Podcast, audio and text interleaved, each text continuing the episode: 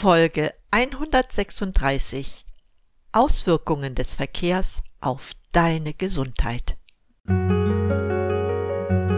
Durchatmen, der Gesundheitspodcast.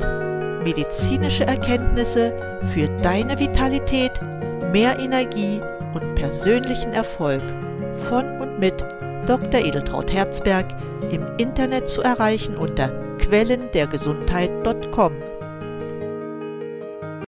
Ich begrüße dich herzlich zu einer neuen Episode dieses Podcasts. Schön, dass du wieder eingeschaltet hast. Ja, heute sprechen wir über die Herausforderungen, denen unser Körper durch den Verkehr ausgesetzt ist. Dass das gar nicht so wenige beachtenswerte Dinge sind, ist dir sicherlich auch klar. Der Verkehr an sich beinhaltet ja bereits viele Facetten.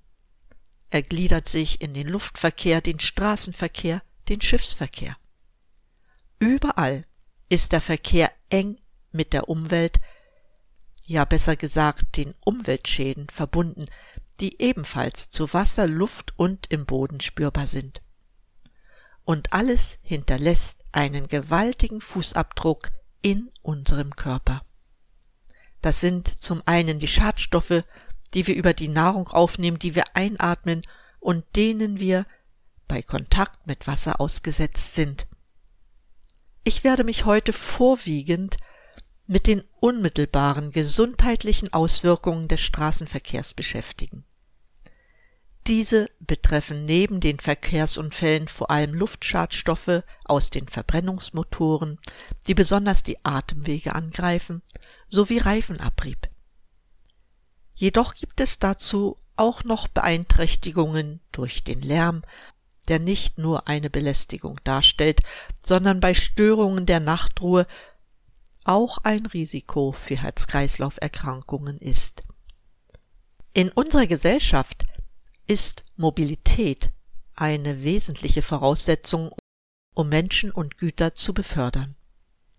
Sie ist notwendig und sorgt für die schnelle Realisierung wichtiger Zulieferkonditionen. Jedoch hat der Verkehr in den letzten Jahrzehnten stark zugenommen. Die moderne Lebensweise macht es sogar notwendig, mobil zu sein. Viele wollen außerhalb der unruhigen Städte wohnen, jedoch bleibt die Arbeitsstätte bei den meisten in der Stadt, womit mehr oder weniger lange Anfahrten entstehen. Das hat dazu geführt schließlich, dass die verbesserte Mobilität inzwischen problematische Auswirkungen auf die Gesundheit hat. Ich möchte sie konkret ansprechen. Das sind einerseits Schadstoffemissionen und Lärmbelästigung. Insbesondere der individuelle Personentransport hat einen hohen Anteil daran. Der Güterverkehr ist ebenfalls von der Schiene auf die Straße verschoben worden das diesen Trend auch noch verstärkt. Die Luftverschmutzung nimmt immer mehr zu. Das liegt an dem hohen Anteil an Verbrennungsmotoren in Pkw und Lastkraftwagen, wobei ein Diesellaster 50 bis 100 mal mehr Staubpartikel pro gefahrenem Kilometer als ein moderner Pkw ausstößt. Außerdem macht sich hier auch der Reifenabrieb mit seiner speziellen Auswirkung auf die Emission von Feinstaub bemerkbar. In der Literatur und in den Medien wird betont, dass Kohlenmonoxid aus Abgasen ein wichtiger Luftschadstoff ist. So wird Kohlenmonoxid nach dem Einatmen von zirkulierenden roten Blutkörperchen aufgenommen. Dadurch wird aber die Aufnahme von Sauerstoff in den roten Blutkörperchen behindert. Das führt schließlich dazu, dass weniger Sauerstoff zu den Organen gelangt, im schlimmsten Fall, also bei regelrechter Kohlenmonoxidvergiftung, kann es zu Todesfällen wegen Herz-Kreislauf-Erkrankungen kommen. Ein weiteres Abgas, nämlich Stickstoffdioxid, wirkt, wenn es in hohen Konzentrationen in die Atemwege gelangt, aggressiv, verursacht Husten, Atemnot, blutigen Auswurf und Lungenödeme. Bei geringeren Konzentrationen kommt es bereits zu einer Schwächung der Infektionsabwehr und chronischer Husten und Infektionen der Atemwege wie Bronchitis entwickeln sich. Nun, Ozon ist zwar kein Autoabgas, wirkt aber, wenn es in Kontakt mit den Stickoxiden kommt, sehr aggressiv, indem es neue Stickoxide bildet. Selbst wirkt Ozon direkt auf die Atemwege und Lunge. In schweren Fällen kommt es zu Kopfschmerzen, Schmerzen beim Einatmen, Hals- und Augenreizungen. Ozon ist weiterhin dafür bekannt, dass es die Lungenfunktion verschlechtert. Kommen zusätzliche Reize wie zum Beispiel Stickstoffdioxid dazu oder auch solche wie kalte Luft, Staub oder Nebel und dazu noch die Autoabgase, dann verstärkt sich die bronchiale Reaktion und auch die Reaktion auf Allergene. Besonders Feinstaub, das eine Mischung aus Aerosolen mit unterschiedlichsten chemischen und physikalischen Eigenschaften ist, hinterlässt vielfältige Spuren in unserem Körper. Äußerst bedrohlich ist dabei das Einatmen von Feinstaub mit Partikelgrößen, die kleiner als 10 Mikrometer sind. Diese Partikel gelangen nämlich leicht in die Bronchien und danach in die Lunge. Schon kurzfristige Erhöhungen der Feinstaubbelastung bewirken eine höhere Sterblichkeit durch Atemwegs- und Herz-Kreislauf-Erkrankungen.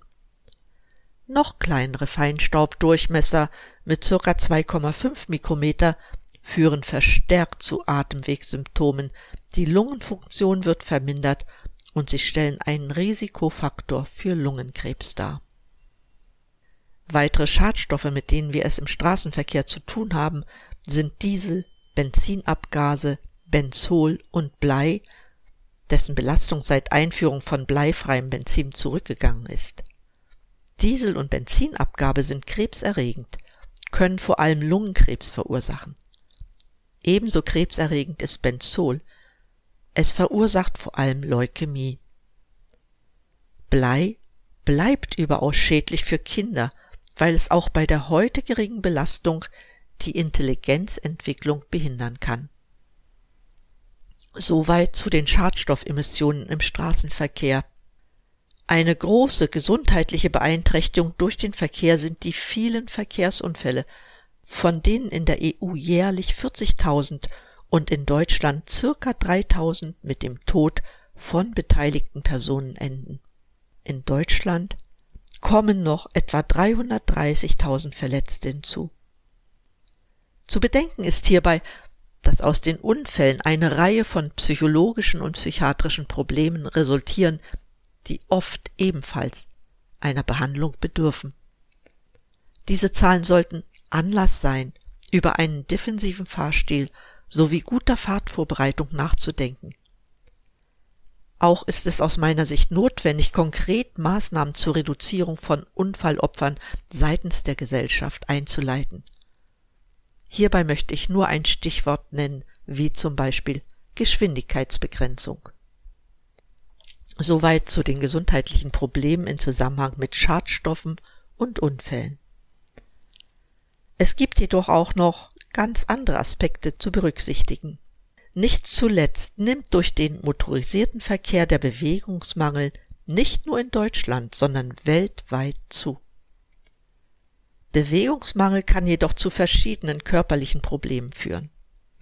Übergewicht und koronare Herzkrankheit sind Folgen des Bewegungsmangels, genauso wie Gelenk- und Skelettschmerzen und vieles andere.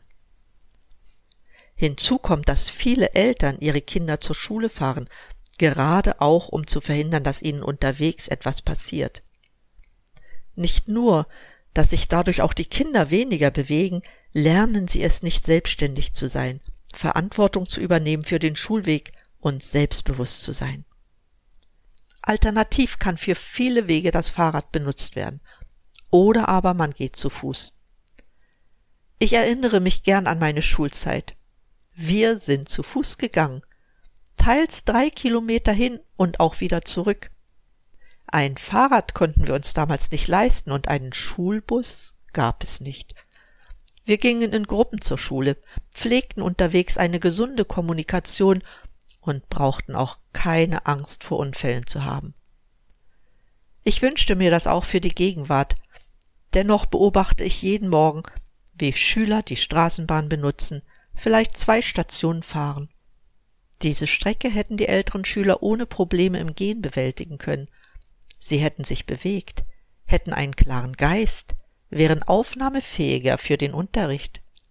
Ich denke, dass es sich lohnt, darüber nachzudenken. Spielt doch Übergewicht bei Kindern, verbunden mit der Tendenz an Diabetes zu erkranken, schon seit längerem eine große Rolle in unserer Gesellschaft. Gehen und Radfahren haben für Erwachsene ebenfalls große Vorteile. Nicht nur, dass weniger Unfälle und Verletzte zu verzeichnen wären. Mit der Bewegung sinkt das Risiko, einen Herzinfarkt zu erleiden oder einen nicht insulinabhängigen Diabetes zu entwickeln, um 50 Prozent. Ebenso sieht es für das Risiko von Fettstoffwechselstörungen bzw. Adipositas aus. Durch Bewegung erreicht man, dass das Risiko für Bluthochdruck um 30 Prozent sinkt, dass das Auftreten von Osteoporose verzögert wird und Stürzen älterer Personen vorgebeugt wird. Außerdem entwickelt man einen Schutz vor Dickdarm und Brustkrebs. Bei älteren Personen verlängert sich die Anzahl der Jahre für ein selbstständiges Leben durch regelmäßige Bewegung. Kommen wir zu einer weiteren Belastung für unsere Gesundheit, die im Verkehr entsteht. Das ist der Verkehrslärm. Dieser Lärm wirkt sich dabei auf körperlicher, psychischer und sozialer Ebene aus. Hörschäden, Sprach- und Schlafstörungen, psychophysiologische Auswirkungen, Beeinflussung der psychischen Gesundheit und Leistungsprobleme sind mit der Belastung durch Verkehrslärm verbunden. Dabei hängt die Schwere der Auswirkungen stark von den Rahmenbedingungen und persönlichen Faktoren ab. Die Quellen für die Lärmbelästigung sind dabei nicht ausschließlich im Straßenverkehr begründet. Trotz leiser werdender Flugzeuge verzeichnen wir eine stärkere Lärmbelästigung, weil die Anzahl der Flüge extrem hoch ist. Was die Autobenutzung betrifft, wirken sich hier die zurückgelegten Distanzen und die hohe Geschwindigkeit auf die Lärmbelästigung aus. 30er und verkehrsberuhigte Zonen sollen hier entgegenwirken ist jedoch nicht überall machbar und führt für viele Personen zu erheblichem Zeitmangel. Manche Arbeiten wären gar nicht machbar, wie die Tätigkeit von Außendienstmitarbeitern oder Ferntransporte mit, mit Lkw. Das würde also der Mobilität entgegenstehen. Die WHO hat für die Lärmbelästigung einen Maximalwert von 55 Dezibel festgelegt. Jedoch sind etwa 50 Prozent der Bundesbürger Lärmpegeln von über 55 Prozent ausgesetzt. Und 16 Prozent der Bürger erleiden Lärmbelästigungen von 65 Dezibel und mehr. Das gefährdet die Gesundheit, weil nachgewiesen ist, dass das Risiko für Herz-Kreislauf-Erkrankungen dabei steigt. Hinzu kommen lärmbedingte Hörschäden, das Gehör ermüdet bei hohen Lärmpegeln und die Erholung des Gehörs wird verzögert. Verkehrslärm hat dabei in und außerhalb von Häusern auch direkte Auswirkungen auf die sprachliche Kommunikation. Es kommt dabei zu Konzentrationsstörungen und natürlich soziale Kontakte sind erschwert. Hinzu kommen indirekte Auswirkungen wie eine verminderte Produktivität und Leistung, steigende Unfallzahlen, Stress aufgrund von Missverständnissen, Müdigkeit und auch ein Rückgang von hilfsbereitem Verhalten sind damit verbunden. Durch Verkehrslärm können sich auch Schlaf- und Erholungsstörungen entwickeln. Wir verzeichnen dabei Einschlafschwierigkeiten und auch Veränderungen der Schlaf- und Aufwachperioden. In der Folge sinkt auch die wahrgenommene Schlafqualität.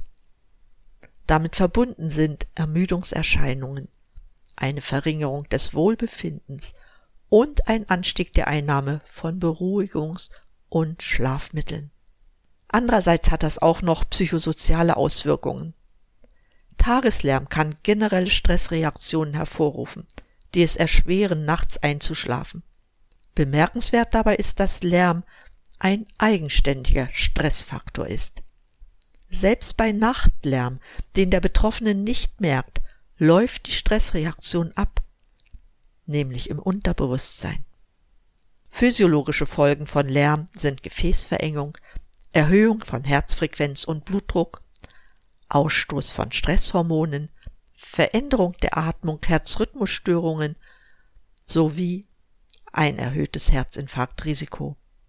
Damit möchte ich das Aufzählen all der Wirkungen des Verkehrs beenden. Das ist wirklich noch nicht alles. Ich könnte allein den Kindern eine eigene Sendung widmen, weil sie von den Auswirkungen des Verkehrs besonders betroffen sind. Die Aufzählung von Verkehrsbelastungen auf die Gesundheit allein bringt auch nichts, wenn auch das Wissen darum ein erster Schritt ist, um zu überlegen, wie ich damit umgehe. Ich selbst bin auch kein Feind der Mobilität und favorisiere für längere Fahrten auch den eigenen Pkw. Nur wenn es mir zu anstrengend erscheint, steige ich auf Bahn oder Flugzeug um. Dennoch habe ich einige Tipps für dich, die ich teilweise schon angedeutet habe. Der erste Tipp betrifft den Mangel an Bewegung durch die häufige Nutzung des Pkw. Wenn du das Auto zur Bewältigung deines Arbeitsweges benötigst, weil es mit Bus und Bahn einen hohen zeitlichen Aufwand bedeuten würde, sorge dafür, dass du täglich mindestens 30 Minuten läufst, entweder nach oder vor der Arbeit. Das ist für deinen körperlichen Ausgleich sehr wichtig. Hast du jedoch nur einen kurzen Arbeitsweg, benutze das Fahrrad oder geh zu Fuß. Drei bis vier Kilometer würde ich immer zu Fuß gehen. Wie du gesehen hast, habe ich es schon als Kind so gemacht. Eine Entfernung von mehr als vier Kilometer würde ich mit dem Fahrrad bewältigen. An dieser Stelle mache ich jedoch einen Unterschied. Wenn du als Radfahrer stark befahrene Straßen nutzen musst, nimm lieber einen Bus. Ansonsten bist du den ganzen Abgasen ausgesetzt, die durch die Belastung beim Radfahren stärker auf deinen Körper einwirken, als wenn du zu Fuß gehen würdest. Was die Lärmbelästigung anbetrifft, sind wir leider kaum in der Lage, persönlich darauf einzuwirken. Das ist besonders in Städten an den großen Magistralen ein Problem. Schallschutzwände, schallisolierte Fenster und ähnliches gibt es nicht überall, und teilweise sind sie auch sehr teuer. Ohne staatliche Maßnahmen geht es einfach nicht. Wenn auch immer mehr Elektrofahrzeuge gefahren werden, so haben wir es zwar mit leisen Motoren zu tun, doch entsteht bei hohen Geschwindigkeiten Lärm durch die Rollbewegung der Reifen auf der Straße. Gezielt andere Straßenbelege, bessere Reifen und Reduzierung der Geschwindigkeit sind durch die Gesellschaft anzustreben. Teilweise erleben wir es in den Städten durch die Geschwindigkeitsbegrenzung in Wohngebieten und auf großen Straßen für die Reduzierung der Lärmbelästigung. Ein Tipp auch für die Fußgänger. Wenn ihr an Ampeln steht, haltet Abstand vom Straßenrand, dann atmet ihr weniger Abgase ein. Du merkst, es ist gar nicht so einfach, Empfehlungen für ein gesundes Verhalten im Verkehr zu geben. Jedenfalls nicht, wenn es um den direkten Kontakt mit den Abgasen, Feinstaub und Lärmbelästigung geht. Deshalb schütze dich, indem du immer wieder dafür sorgst, dich in Gegenden zu erholen, die frei von jeglichem Verkehr sind und damit gesunde Luft mit viel Sauerstoff in deinen Körper kommt. Das kann man in unseren Gebirgen an der See oder in den vielen Parks und Naherholungsgebieten sehr gut realisieren. Frische Luft zu tanken ist so wichtig.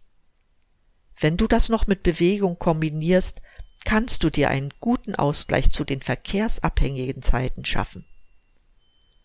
Ebenso wichtig ist eine gute Versorgung mit Antioxidantien, damit dein Körper maximal mit den Belastungen fertig werden kann. In diesem Sinne möchte ich die heutige Episode beschließen. Wie verhältst du dich im Verkehr? Was machst du, um gesund zu bleiben? Schreib mir deine Meinung ich bin gespannt, wie du das siehst. Für heute jedoch schließe ich wie immer mit meinen Wünschen. Bleib gesund, schalte wieder ein und atme richtig durch. Deine Edeltraut Herzberg.